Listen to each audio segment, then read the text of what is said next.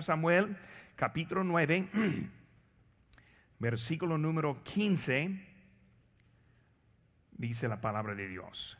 Y un día antes que Saúl viniese, Jehová había revelado al oído de Samuel diciendo, mañana a esta misma hora yo enviaré a ti un varón de la tierra de Benjamín, al cual ungirás por príncipe sobre mi pueblo Israel, y salvará mi pueblo de mano de los filisteos. Porque yo he mirado a mi pueblo por cuanto su clamor ha llegado hasta mí. Y luego que Samuel vio a Saúl, Jehová le dijo, he aquí, este es el varón del cual te hablé, este gobernará a mi pueblo. Acercándose pues Saúl a Samuel en medio de la puerta le dijo, te ruego que me enseñes dónde está la casa del vidente.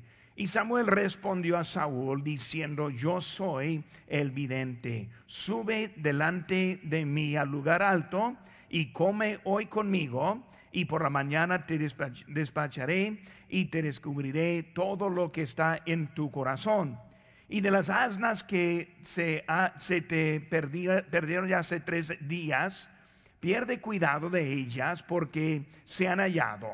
Mas para quién es todo lo que hay de codiciable en Israel, sino para ti y para toda la casa de tu padre.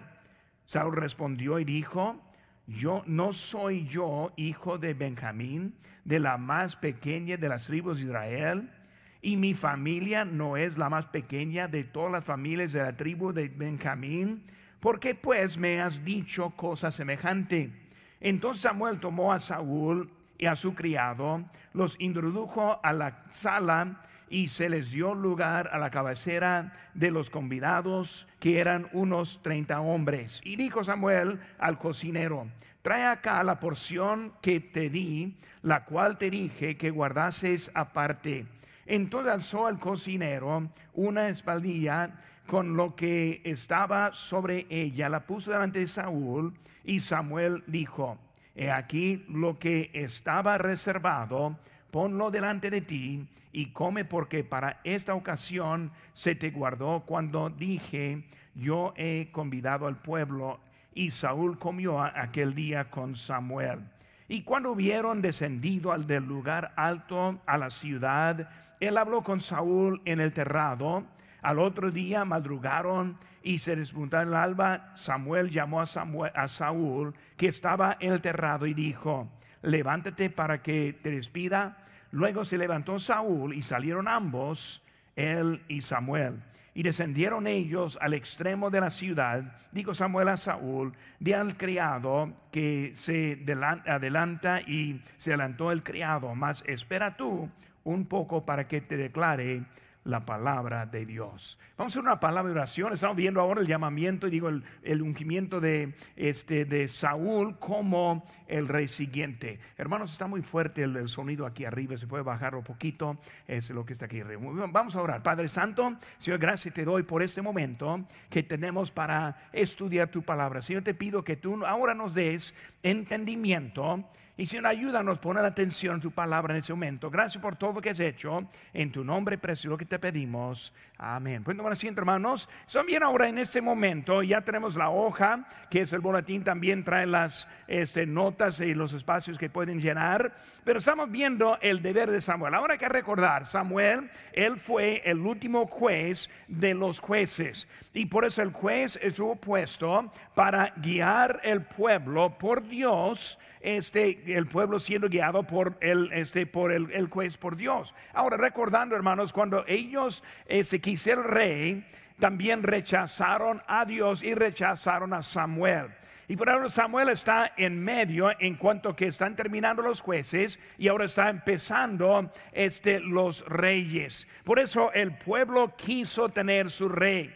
Y la semana pasada hablamos y enseñamos un poco de eso. Quisieron su rey para gobernarles y para llevarles por delante. También ese, no tuvieron una recomendación a quién, sino que quisieron que Samuel nombrara el rey en que iba a poner. Samuel también es en, este, es, en ese pasaje vemos que Samuel despidió a los varones, eh, terminando el capítulo 8, los que llegaron a él. Ahora la Biblia no dice cuánto tiempo pasó hasta que eh, tuvieron ahora su rey, pero vemos ahora que estamos en capítulo 9 hablando de eso. Por eso hay una presentación de Saúl, recordando de Saúl era de la tribu de Benjamín.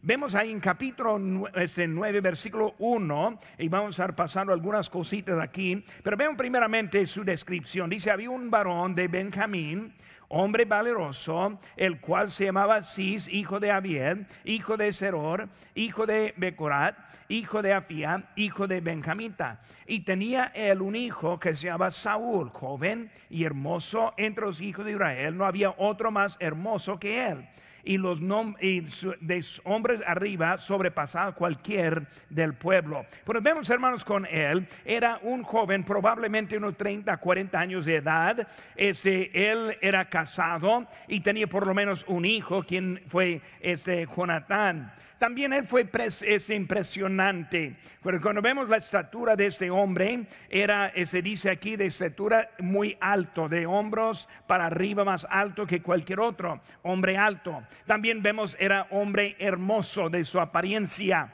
este, él trabajó con su padre, era noble en su manera de vida. Porque vemos que el pueblo quería esa buena presentación y más que todo, ellos estuvieron buscando esa presentación. Vemos también que Saúl, él fue obediente a su padre. Ahí en versículos 3 y 4 empieza a hablar de las asnas que fueron perdidas y vemos que ahora es Saúl que se encarga a ir a buscar esas asnas. Ahora no las hallaron y luego fue, ya pasó el tiempo de buscarlas. Probablemente subieron unas 20 millas de casa cuando estamos llegando a nuestra lectura este momento. Por eso Saúl ahora está poco preocupado por su padre, quien iba a estar preocupando por ellos mismos en ese momento. Por vemos, hermanos, aquí en versículo 6 que el siervo ahora dice, él le respondió aquí ahora, hay en esta ciudad un varón de Dios que es hombre insigne, todo lo que él dice acontece sin falta. Vamos pues allá, quizás nos dará algún este indicio acerca del objeto por lo cual emprendimos nuestro camino. Por eso está buscando y luego dándole esa sugerencia. Son cerca de Samuel y luego vemos que Saúl este no quiso ir menos que tuvo en la mano su ofrenda. En verso 7 dice, varón, este vamos ahora, pero ¿qué llevaremos al varón? Y por eso llevaron allí, no tuvieron con qué ir y luego ese criado que estuvo con él, ese tuvo para ayudarle en eso. Por eso vemos ahora Samuel está llegando y está delante, este, digo, Saúl está delante de, de Samuel. Vemos, hermanos, este capítulo 10 conmigo rápidamente. Capítulo 10, versículo 17. Dice que después Samuel convocó al pueblo delante de Jehová en Mizpa y dijo a los hijos de Israel, así ha dicho Jehová, el Dios de Israel, yo saqué a Israel de Egipto y os libré de mano de egipcios y de mano de todos los reinos que os afligieron. Está recordándoles, dice que en versículo 19, pero vosotros habéis desechado hoy a vuestro Dios, recordando que en el capítulo 8 estoy diciendo la misma cosa. Ahora lo repito otra vez. Por eso Dios ahora está dándoles su rey, pero también está diciéndoles que están rechazando a él. Y ahora tienen su nuevo rey en que va a poner. Ahora vamos a aprender algunas cositas acerca de Samuel. Llegando en ese tiempo de Samuel, él está al momento de que, de que no está rechazado por el pueblo. Y luego, mm, pues obviamente ya lo vimos que está ofendido por la actitud y por ellos. Por eso, llegando a ese momento, ¿cómo es que Samuel va a reaccionar? Muchas veces, hermanos, cuando uno está sentido o ofendido, reacciona en una forma mala en su vida y piensa que está justificado en la reacción. Hermanos, nunca es algo para justificarse cuando eh, alguien les le trata mal. Vemos, hermanos, ahora, número uno, Samuel fue humilde. Por su forma en ese momento, llegando allí con el rechazo y todo, vemos la humildad de Samuel. Y por eso inciso A, cuando Dios habló, Samuel lo oyó. Por eso vemos que Samuel siempre estuvo en comunicación con Dios, siempre estuvo esperando lo que Dios quería decirles. Por eso vemos, hermanos, que desde un niño él aprendió cómo escuchar a Dios de Elí. En 1 Samuel 3:10 dice, y vino Jehová y se paró y llamó como las otras veces Samuel, Samuel. Entonces Samuel dijo, habla porque tu siervo oye. Pues vemos, hermanos, que él ahora estuvo en señales de un niño escuchar y oír la voz de Dios. Por hermanos, cuando nosotros estamos en nuestra vida y cuando nosotros estamos en circunstancias poco difíciles, cosas que tal vez no van como nosotros estamos planeando o como nosotros queremos. Primera cosa, hermanos, es estar humilde y luego escuchar a Dios. Vemos su sumisión ahí en capítulo 9, versículo 19, hermano, dice aquí, este, y Samuel respondió a Saúl, diciendo yo soy el vidente, sube delante de mí al lugar alto y come hoy conmigo y por la mañana te despacharé y descubriré todo lo que está en tu corazón. Vemos ahora que Samuel está listo este, para entregar a Saúl el lugar que antes pertenecía a él. Ahora, Samuel siendo juez, Samuel también siendo ese sacerdote. Y ahora él es el quien va a ungir al nuevo rey. Vemos, hermanos, en su sumisión, en la manera que escuchó y luego también, hermanos, su humildad. Su humildad, y vamos a hablar un poco más de eso más adelante, pero la humildad, hermanos, es muy necesaria en nuestras vidas. Humildad no significa pensar menos de lo que nosotros somos sino que humildad es entender quiénes somos, entender nuestra necesidad de Dios. Este, cuando hablamos de Él aquí está llegando y luego vemos que su fama, su fama fue en que todo el pueblo respetaba a Samuel. Samuel en su forma humilde ganó el respeto de, lo que del pueblo. En Santiago 1.22 dice, pero sed hacedores de la palabra y no tan solamente oidores, engañándoos a vosotros mismos. Ahora, ¿cómo fue su fama? Su fama fue en que él era obediente a la palabra de Dios. Por eso, cuando Dios habló, Samuel estuvo atento, Samuel estuvo escuchando, Samuel quiso obedecer y poner en práctica. Vemos en sí sobre hermanos, cuando Dios habla, le debemos obedecer. Porque muchas veces, hermanos, estamos viviendo la vida Queremos consejos, queremos escuchar, pero muchas veces no obedecemos a lo que Dios nos dice. Bueno, vemos hermanos que cuando Dios habla, ¿y cómo nos habla? Pues hermanos, primeramente Él nos habla por su palabra. Por eso, yo siempre digo, y voy a seguir diciéndolo, cuando estamos escuchando el mensaje para Dios, debe estar pidiendo a Dios, Señor, aplica tu palabra a mi vida y va a ser diferente con su vida que tiene, sus necesidades, la etapa en que está. Pero Dios está ahora al punto, Él quiere hablar con nosotros por su palabra. Por eso en la predicación, también en su tiempo a solas. Cuando está ahora en su tiempo puede también estar escuchando y Dios hablando por su palabra. Ahora también no solo por la palabra, sino también por su espíritu.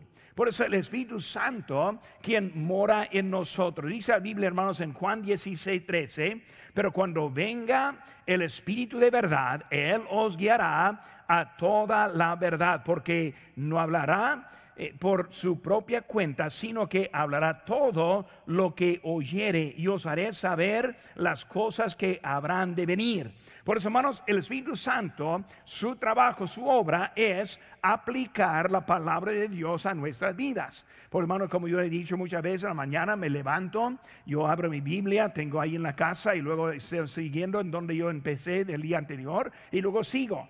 Y luego siempre con pluma allí, siempre estoy esperando, escuchando. Cuando Dios quiere decirme algo, veo algo que me llama la atención, algo que se aplica a mi vida en ese momento. Estoy listo para apuntar y para recordar y para aprender algo de Dios. Hermanos, las dos cosas, la palabra de Dios pero también el Espíritu Santo quien aplica lo que estamos leyendo. Por eso, hermano, cuando estamos en un mensaje, la palabra de Dios, el predicador, pero también el Espíritu Santo, quien está aplicando la palabra a nuestras vidas. Bueno, vemos, hermanos, que Samuel ahí estuvo obediente, pero también, hermanos, vemos que la obediencia es no solo oyendo cuando Dios habla, sino también la obediencia. Aquí vemos, hermanos, la obediencia siempre debe ser algo directo.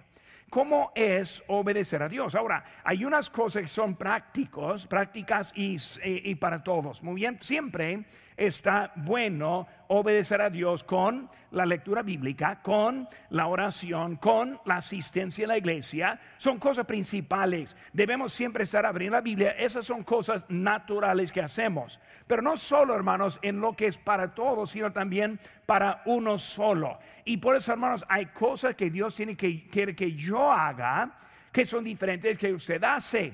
Pero Él quiere que nosotros le obedezcamos en la vida que somos. Por eso, vamos en primeramente a fijarnos en lo que es para todos. Muy bien, asistencia, leer la Biblia, orar, ganar almas, cosas que todos debemos estar haciendo. ¿Por qué? Porque son mandatos en la Biblia. Pero cuando hablamos de otras áreas, ahora necesitamos palabra eh, más bien directa en su personal que Dios le quiere guiar. Por eso, en la etapa de vida en donde está el momento, debe estar escuchando y luego obediente a Él directamente. Hermano, la dirección de Dios es, este, Dios nos dice obedecer a vuestros pastores y sujetaos a ellos, porque ellos velan por vuestras almas, como quienes han de dar cuenta, para que lo hagan con alegría y no quejándose, porque esto no os es provechoso. Por eso Dios nos ha dado ayuda, dirección en nuestra vida y debemos aprovechar lo que Dios nos ha dado. ¿Para qué?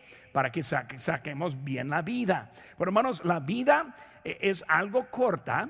La vida es algo que es eterna después del final de esta vida y debemos estar viviendo cada día en la voluntad de Dios en nuestras vidas. Hermanos, humildad está mostrada en la obediencia. Por eso, cuando no somos obedientes, tampoco somos humildes. No puede ser humilde y desobediente. Por eso la humildad, número uno, siempre nos pone en la obediencia. ¿Por qué? Porque número uno, yo entiendo quién soy. Ahora, no es que no soy nadie, si somos alguien, somos el Hijo de Dios, hijos de Dios. Nosotros somos salvos, nosotros somos redimidos, nosotros somos elegidos. Dios nos ama, pero nosotros entendemos que solo en Dios. Por eso, en la obediencia que hay en la, en la humildad. Hermanos, este, humildad es la propia perspectiva de sí mismo. Muy bien, no es que no tengamos el valor. Que dice mi hermano? Salmo 130, 39, 14 dice, te alabaré porque formidables, maravillosos son tus obras estoy maravillado y mi alma lo sabe muy bien. Nosotros somos formados y creados con alguien de propósito y alguien importante. Por eso, un hijo de Dios nunca debe sentir como que no tiene valor porque siempre tenemos valor.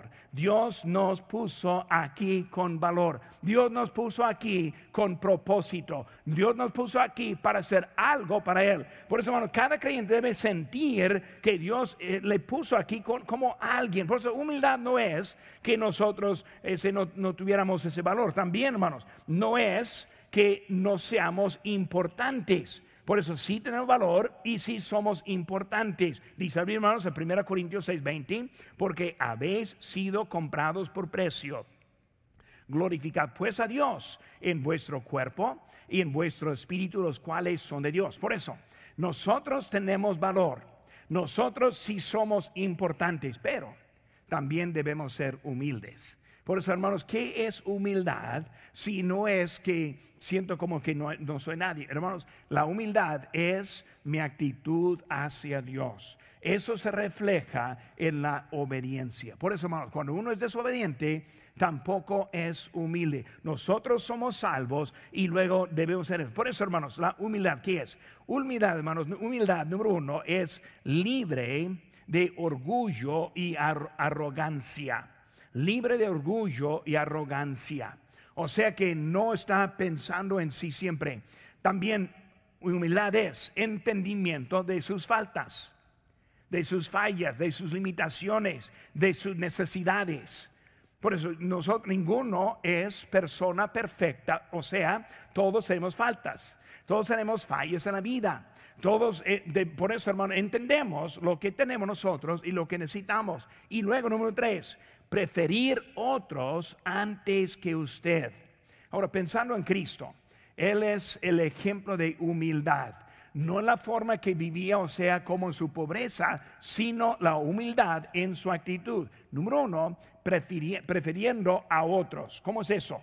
Él fue a la cruz del Calvario, no por Él, sino por nosotros. Por eso vemos que Cristo vivía la vida prefiriendo a otros antes de Él. Por eso, humildad es eso, libre de orgullo, libre de arrogancia, entendimiento de las fallas, limitaciones, necesidades, faltas, también preferir otros antes que usted como Cristo. Hermanos, humildad, como dije, dije ahorita, humildad produce la obediencia. Por eso, hermanos, cuando nosotros somos humildes, entendemos quiénes somos. Somos alguien.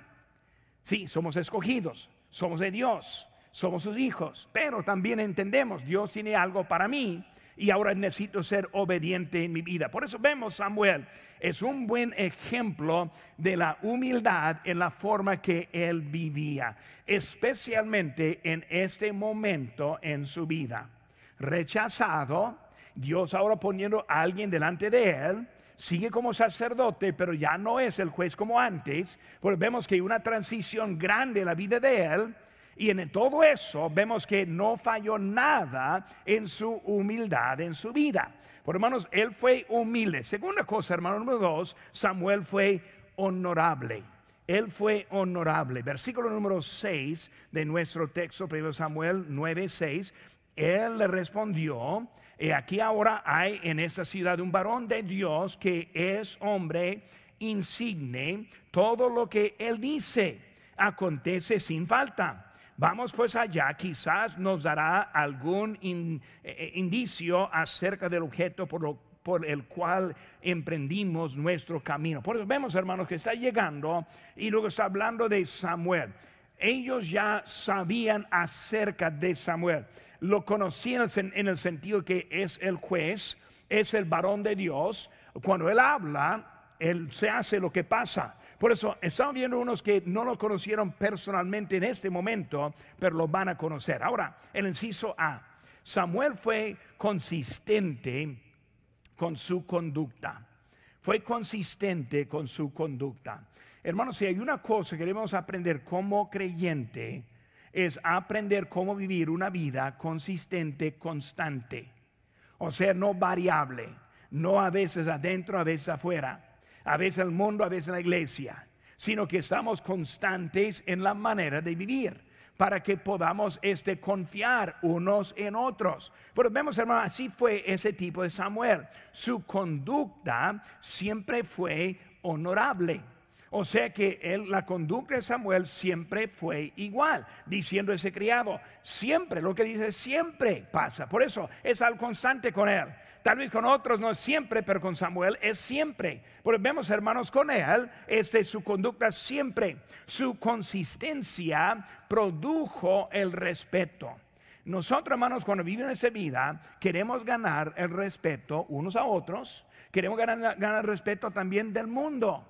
Ahora, una forma de ganarlo es ser constante en su vida.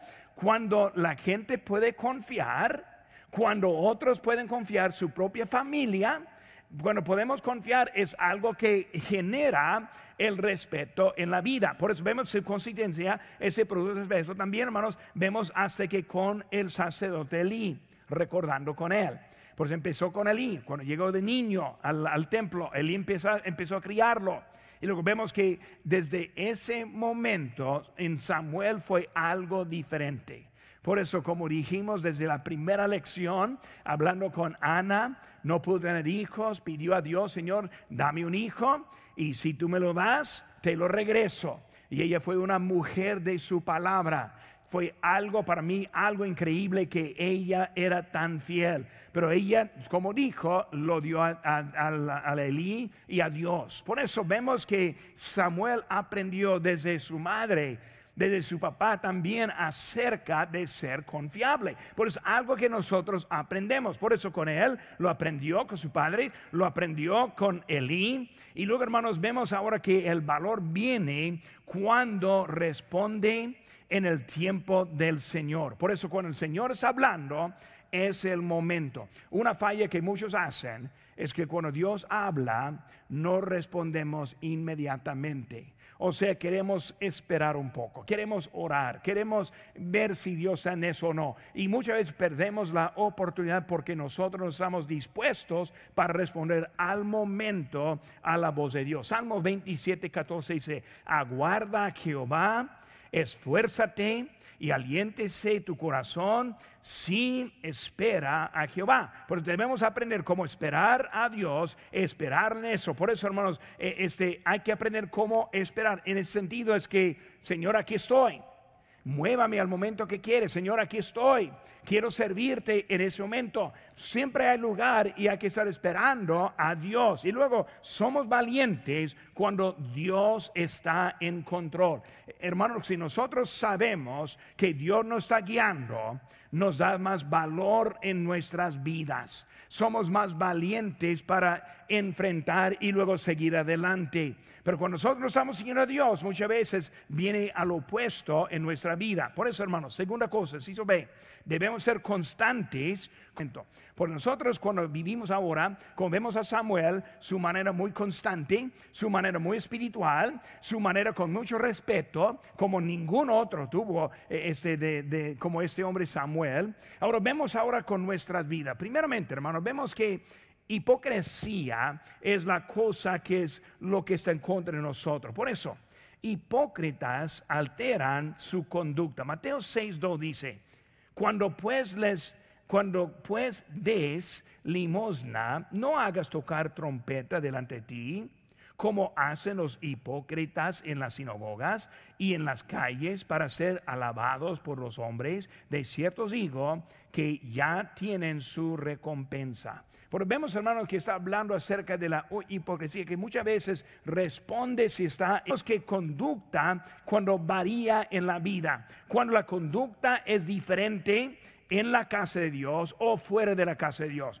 Cuando la conducta es diferente, cuando unos le ven o otros o no, o no le ven. Este, cuando la conducta es diferente en, las, en, los, en los lugares de nuestra vida. Por eso debemos, hermanos, entender que andar constantes y aprender cómo ser constante. Debemos estar ofrendando constantes. Debemos estar viviendo constantes. Debemos ser la misma persona que adentro, que afuera. Mismo aquí adentro que en nuestros hogares. Mismo aquí adentro que en donde trabajamos. Que estemos aprendiendo cómo ser constante en nuestras vidas. También, hermano, vemos hipócritas también alteran su dedicación. También aquí en Mateo 6, siguiendo en versículo 5, dice, y cuando ores, no seas como los hipócritas, porque ellos aman el orar en pie en las, en las sinagogas y en las esquinas de las calles para ser vistos de los hombres. De cierto digo que ya tienen su recompensa. Luego sigue en versículo 16, cuando ayunéis, no seáis austeros como los hipócritas, porque ellos demudan sus rostros para mostrar a los hombres que ayunan. De cierto digo que ya tienen su recompensa. O sea que quieren servir, pero solo dedicar la vida en la vista de otros. Por eso, constancia como hablando de la oración, como hablando ahora con ayunando lo que estamos haciendo, que nosotros en la ofrenda que estamos haciendo en eso, la apariencia. Hermano, la apariencia de un espiritual es una apariencia pareja igual en eso, la apariencia en eso. También, hermanos, vemos cuál es, cuál es la meta. Cuando Cristo dijo eso en, en Mateo 5, este, vemos aquí en, capítulo 6, perdón, versículo, capítulo 6, versículo 19 dice, no os hagáis tesoros en la tierra donde la polilla y el orín corrompen, donde ladrones minan y hurtan, sino haceos tesoros en el cielo, donde ni la polilla ni el orín corrompen y donde ladrones no minan ni hurtan. Ahora, están viendo que está terminando hablando acerca de cómo oramos, cómo ofrendamos y cómo ayunamos. Y luego termina por decir acerca de guardar los tesoros. ¿Qué está diciendo? Cuando nosotros lo hacemos simplemente por la apariencia, pues no estamos poniendo los, tesoros en el cielo. Pero hermanos, más, más que el dinero, como hablamos de nuestros tesoros, también que hay que entender que el tesoro que tenemos mejor de todo es nuestro tiempo y nuestra vida. Por eso debemos eh, entender que, que esta vida, como es rápida, es corta, lo que hacemos debemos hacer ya. ¿Por qué? Porque estamos guardando los tesoros allá. Un día vamos a la gloria por toda la eternidad. Por eso vemos, hermanos, Samuel fue humilde, también fue honorable. Número tres, hermanos. Samuel fue honesto. Samuel fue honesto. Versículo número 6 de capítulo 9 dice, le respondió, aquí ahora hay en esta ciudad un varón de Dios que es un hombre insigne. Todo lo que él dice acontece sin falta. Por eso estamos hablando de un hombre honesto. Samuel fue conocido, Samuel fue conocido por su honestidad. Fue conocido por su honestidad. Cuando hablamos de, de Samuel, Samuel fue uno grande en su fe, uno quien conoció a Dios, uno quien fue atento a la palabra de Dios. Cuando Dios habló, él estuvo atento y escuchando a cada palabra. Ahora, 1 Samuel capítulo 2, versículo 26 dice, y el joven Samuel iba creciendo y era acepto delante de Dios y delante de los hombres. Por eso vemos que Samuel no solo estuvo bien con Dios, sino también con los hombres. Hablando de eso, estamos hablando de su honestidad. Pues como él andaba, conducía su vida, siempre era honesto en su forma de andar. Fue constante en su obediencia, fue constante en su palabra y fue un hombre de su palabra. Pues vemos que él fue conocido por su honestidad. Hermanos, en esta vida debemos aprender cómo ser honestos. Ahora, si se ve, debemos ser honestos con Dios y también con los hombres. Ahora, cuando hablamos, hermanos, con Dios, primeramente, honestos con Dios, dice la Biblia, hermanos, en Mateo, en Miqueas 6:8, dice, oh hombre, él te ha declarado lo que es bueno y que pide Jehová de ti solamente hacer justicia y amar misericordia y humillarte ante tu Dios. Por hermanos, honestos con Dios. Cuando Dios nos habla, ser honesto con Él. Cuando Dios nos da dirección a la vida, que nosotros sigamos su dirección, honestos, honestos con Dios en todos aspectos de la vida. Por eso, hermanos, cuando hablamos de honestidad, comienza con Dios. Si no somos honestos con Dios, menos con los hombres comienza siempre con Dios. Por eso yo aprendo a ser honesto con Dios, aprendo a orar en honestidad, aprendo a estar con Él, en, eh, ser honesto con Él, luego honestos con Él, luego honestos con los hombres. Primero Pedro 5, 5 dice, igualmente jóvenes, están sujetos a los ancianos y todos sumisos unos a otros, revestidos de humildad porque Dios resiste a los soberbios y da gracia a los humildes. Versículo 6 dice, humillaos pues bajo la poderosa mano de Dios para que Él os exalte cuando fuere tiempo. Por eso, hermanos, honestos honestos con Dios, honestos con los hombres. Pero vemos ahora que Samuel está mostrándonos ejemplos muy nobles para nuestras vidas. Y con nosotros estamos viviendo, debemos entender que Dios ahora es aquí de nosotros que, que seamos humildes que seamos honorables y que seamos honestos. Por eso vamos a terminar aquí en 2 Timoteo. Buscan conmigo, por favor, libro de 2 Timoteo capítulo 2.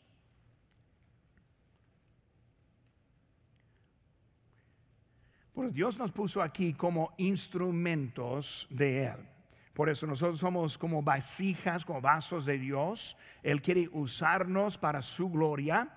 Y por vemos lo que está diciendo aquí a Timoteo, el apóstol Pablo, aquí en 2 Timoteo capítulo 2, versículo 21 dice, así que si alguno se limpia de estas cosas, será instrumento para honra, santificado, útil al Señor y dispuesto para toda buena obra. Hay que estar limpio para nuestro Señor, para que podamos ser ese instrumento de Dios en nuestra vida. Por eso Samuel está mostrándonos el tipo de vida.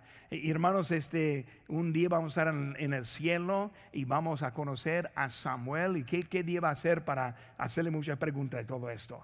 Pero estamos estudiando su Biblia, su vida, y como él estuvo así dispuesto para mostrar todo ejemplo en un tiempo pesado.